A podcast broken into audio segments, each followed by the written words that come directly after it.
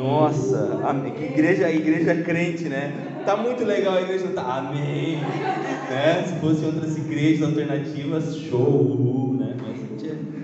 Mas, mas assim, é, tá muito legal, né? Na hora do louvor ali. É engraçado, né? Que no dia que não tem ar-condicionado, que tá calor pra caramba, que o Lucas tá lá derretendo, cantando igual o Marrone, né? No domingo, aquele primeiro domingo.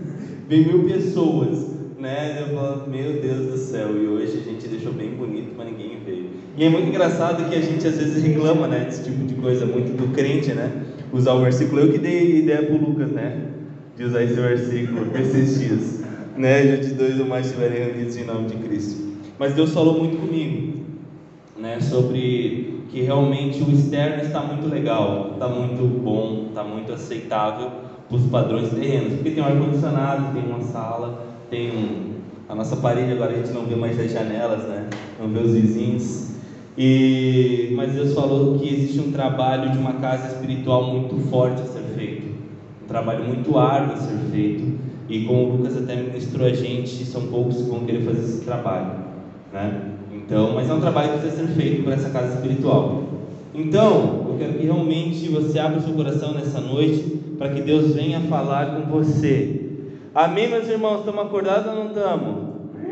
Oi. Mariana falou que falando na lateral do microfone fica melhor. Tá bom, obrigado, mãe. Tá bom assim ou não? Aqui? Aqui?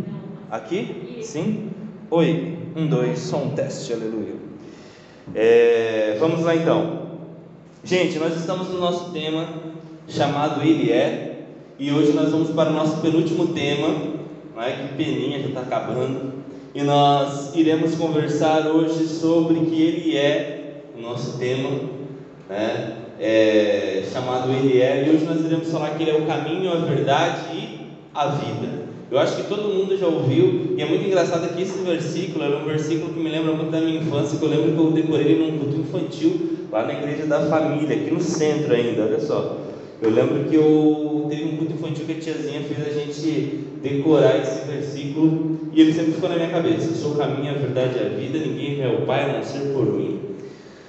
E hoje a gente vai falar sobre caminho, né? E um dos grandes equívocos que eu ouço na igreja, talvez não só na igreja, mas no mundo, é que todos os caminhos levam a Deus. Eu não sei se vocês se lembram, acho que era ali por 2013, 14, sei lá que ano que tinha aquela campanha, né, que todos os caminhos levam à arena.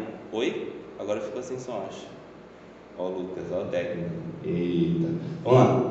E todo mundo falava né, que todos os caminhos levam à arena, porque independente de onde você vá na nossa cidade, você vai cair na arena Joinville, porque o Joinville vai para a Série A e vai ser campeão. E é muito engraçado que esse, que esse termo, essa fala, nós usamos para Deus. Né? Que realmente, se você ser uma pessoa bondosa, não tem por que eu ser condenado. Então, todos os caminhos que eu fizer bondade vão me levar a Deus. E nós temos, infelizmente, esse tipo de percepção, que todos os caminhos, de fato, vão levar a Deus. E muitos de nós, dentro da igreja, achamos que o caminho que nós vivemos, que nós andamos, talvez por eu vir no culto, talvez por eu ler a mesma palavra que todo mundo lê, para eu falar do mesmo Deus, talvez eu vou ter o mesmo caminho que aqueles que vão ser salvos. Mas a grande verdade é que isso é um grande equívoco. Porque talvez nem todos, porque Jesus fala que nem aquele que me chamar Senhor, Senhor, talvez muitos não entrarão no paraíso. Mesmo nós chamando Ele de Senhor, olha só a gravidade disso. Jesus Cristo afirmar: tem gente que me chama de Senhor, né? E para te chamar de Senhor, talvez exista algo dentro de você que, que entenda que Ele é Senhor, mas mesmo chamando Ele de Senhor, Ele diz que talvez Ele vai dizer que não te conhece. Isso é muito grave. Porque nós entendemos então que nem todos os caminhos nos levam a Deus, nem todos os seus bons atos te levam a Deus. A Bíblia vai falar que todas as nossas boas atitudes são como trapos imundos perante Deus. Então a bondade não te leva a Deus. A Bíblia, simples, pelo simples fato de ser um livro lido, ela não te leva a Deus. Se você não tiver a ação do Espírito Santo no seu coração e a revelação da palavra, a Bíblia se torna um livro filosófico por vezes. Então nós entendemos que nem todos os caminhos levam a Deus. E é muito engraçado, porque até anotei aqui que esse tipo de coisa, uma frase que todo mundo fala, né? Política, futebol e religião não se discute. E, e esse, esse, tipo de pessoa que fala muitas vezes é com certeza uma pessoa muito equivocada na fé, é muito equivocada no que ela acredita e também por vezes muito orgulhosa, porque religião precisa ser discutida, religião precisa ser conversada. E Jesus não é uma religião, mas por vezes é levado como uma religião. Então a pergunta que você precisa fazer, que eu quero fazer para você nessa noite, será que de fato tudo, todas as igrejas, todas as palavras, todas as pregações, todas as formas de trabalho que se dizem eclesiásticas, será que nos levam a Deus? Será que todo tipo de religião é válida? Talvez não. Não conhecemos todos, mas conhecemos algumas. Nós sabemos que nem todos os caminhos vão nos levar a Deus, e é isso que a gente vai falar sobre, sobre esse tema. Por quê? Porque a palavra diz que só existe um mediador, um só caminho: Jesus Cristo. Jesus Cristo. Então, toda mensagem, toda igreja, todo ministério, todo grupo que não prega que Jesus Cristo é o centro do Evangelho, é o único caminho do Evangelho, se realmente afirmamos que os nossos, nossos atos de bondade, os nossos atos bacanas, os nossos atos filantrópicos fazem Deus nos aceitar, é mentira. E talvez você não, não leve muito a sério esse tipo de papo porque a gente está num ambiente totalmente neutro né? Mas vai falar uma verdade num velório, né? Uma pessoa, pô, o cara com certeza foi para o céu. Por quê? Ah, ele morreu, mas antes de morrer, pô, ele ajudava um monte de criancinha na África, ou era um médico, né? E ele fazia muita bondade, pô, nunca roubou um real. Você teria o peito de dizer, cara, mas eu, talvez ele foi para o inferno. Já pensou que duro? Cara, mas talvez esse cara foi para o inferno. Então, mas como? Se ele foi tão bonzinho. Pois é, uma mensagem dolorosa mesmo. Talvez aqui nesse ambiente é muito fácil a gente discernir essa mensagem. Mas eu falar isso para uma família de um, de morto, que talvez o filho bonzinho dele não foi para a eternidade. Em nome de Jesus, sai! É? Então nós precisamos entender que nenhum santo, nenhuma imagem, nem Paulo, nem Pedro, nem nenhum dos apóstolos nenhuma placa vai te levar à eternidade, mas só Jesus Cristo.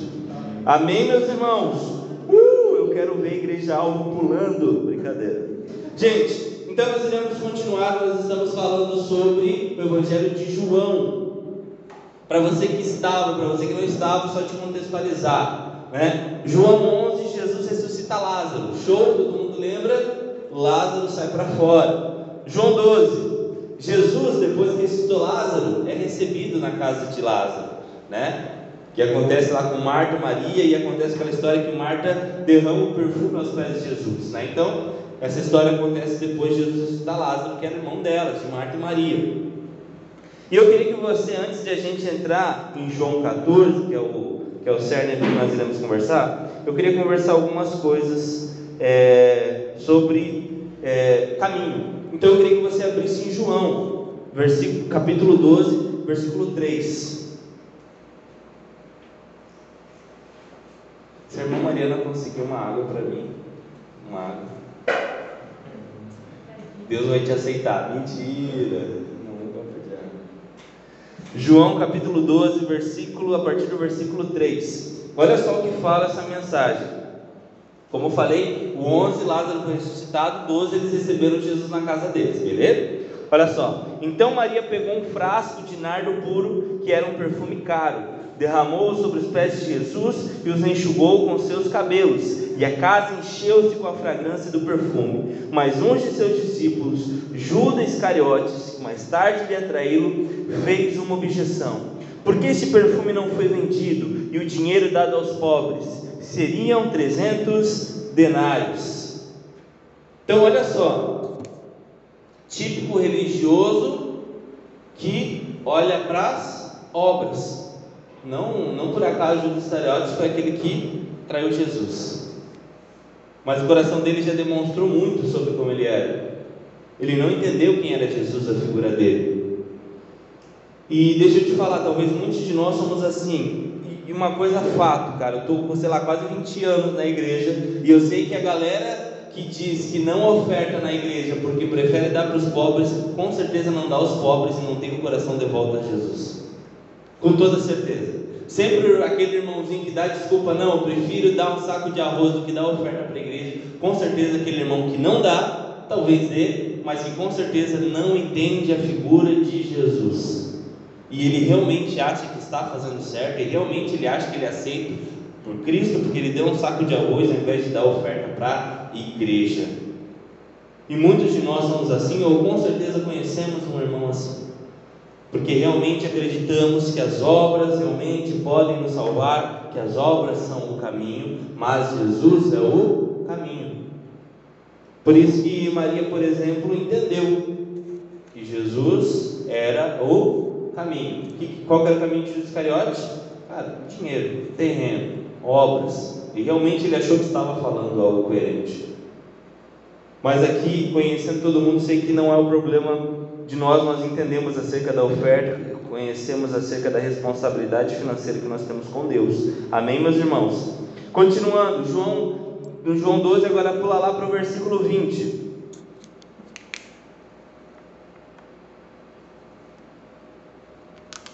Bebedouro da alva, hein, galera? Ó, presente da minha sogra, né? Que veio do Sormênio que meu pai colocou. Se tiver gosto de cola, ele falou que é assim mesmo, né, pai?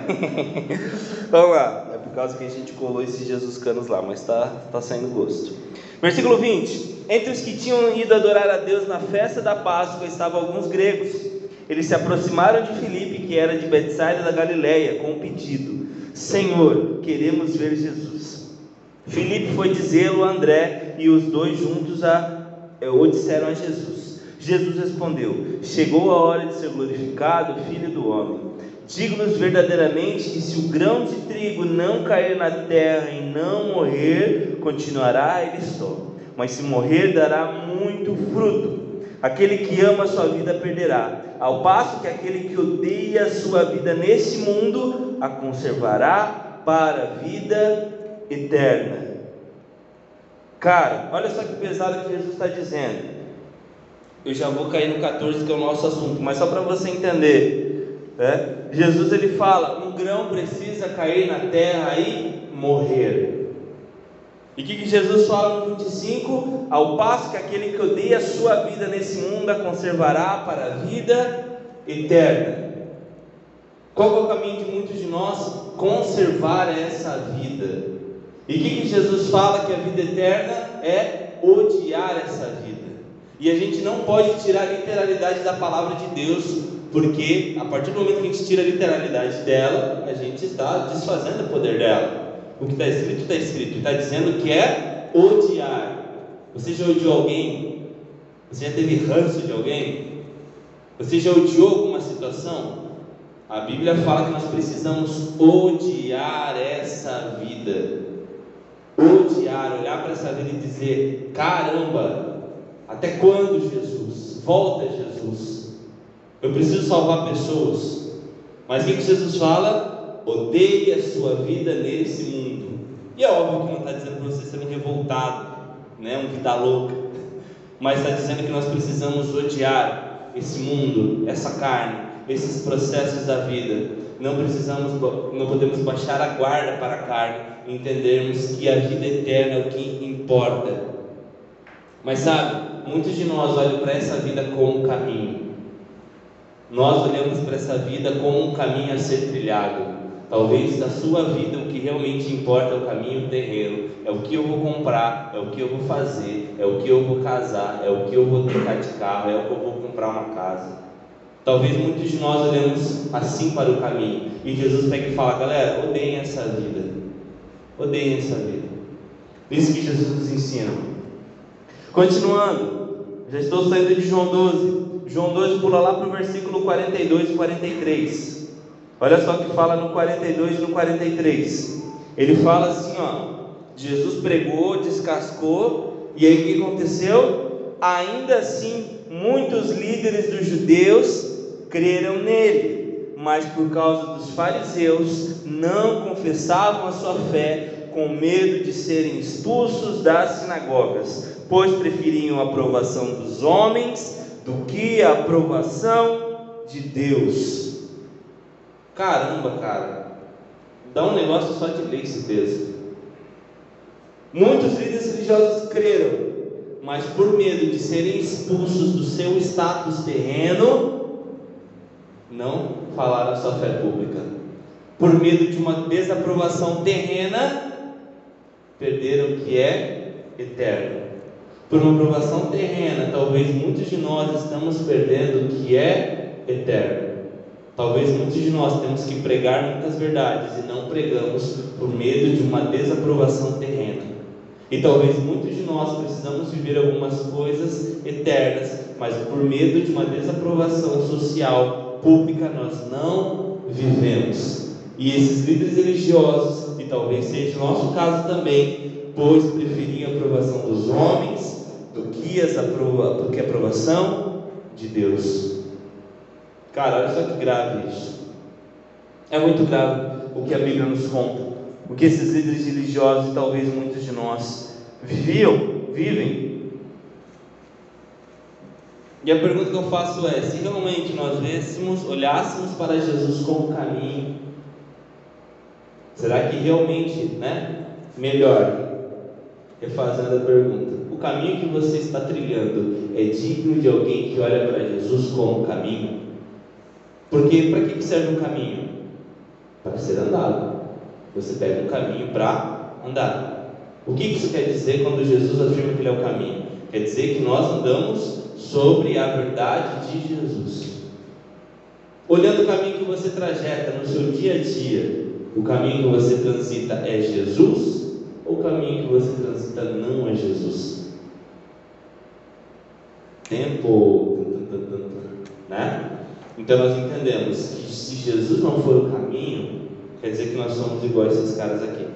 Nós ainda temos, independente do motivo, seja social, familiar, amigos, qualquer outra coisa, nós ainda não confessamos publicamente algumas coisas em Jesus por medo de uma desaprovação humana.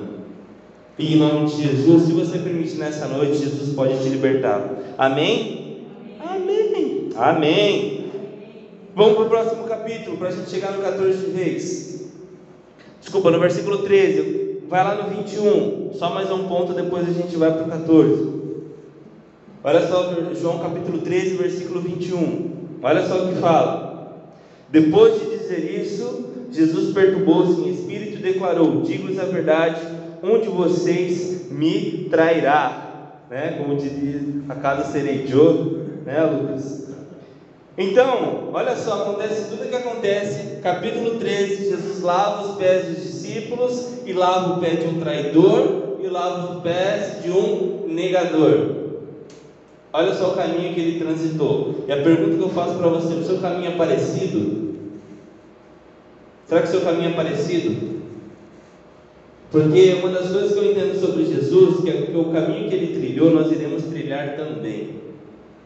Será que nós pregamos tantas verdades quanto Jesus e sofremos rejeições tanto quanto Jesus? Lavamos tantos os pés quanto Jesus, a ponto de sermos traídos e negados como Jesus?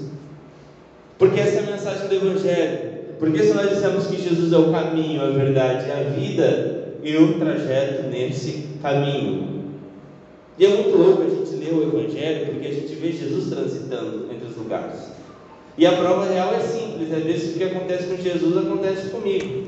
Talvez algumas coisas não vão ser idênticas, mas alguns princípios essenciais, sim. Amém, meus irmãos? Agora sim, vamos para o versículo capítulo 14. Abre lá, João 14.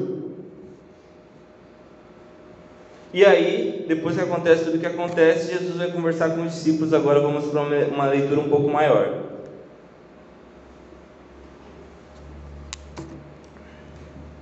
Olha só o que fala. Jesus fortalece os discípulos em alguns. Se a Bíblia for parecida com a minha, diz a mesma coisa no nomezinho do, do início do texto. Olha só, versículo 1. Não se perturbe o vosso, não se perturbe o coração de vocês. Creiam em Deus, creiam também em mim. Na casa de meu pai há muitos aposentos. Se não fosse assim, eu teria dito a vocês: Vou preparar lugar para vocês.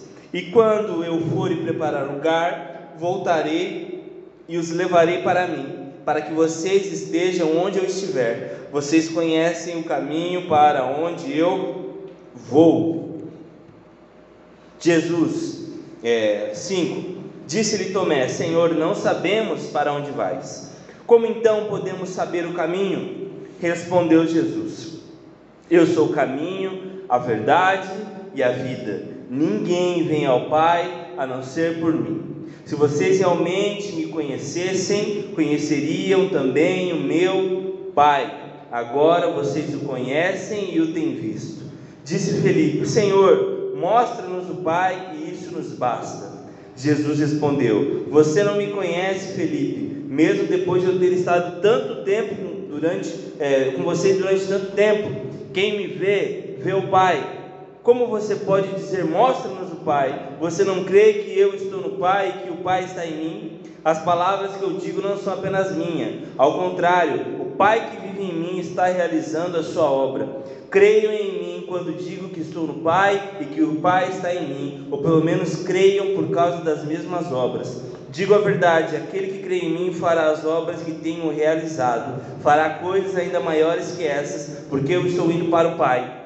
E eu farei que vocês pedirem em meu nome, para que o Pai seja glorificado no Filho. O que vocês pedirem em meu nome, eu farei.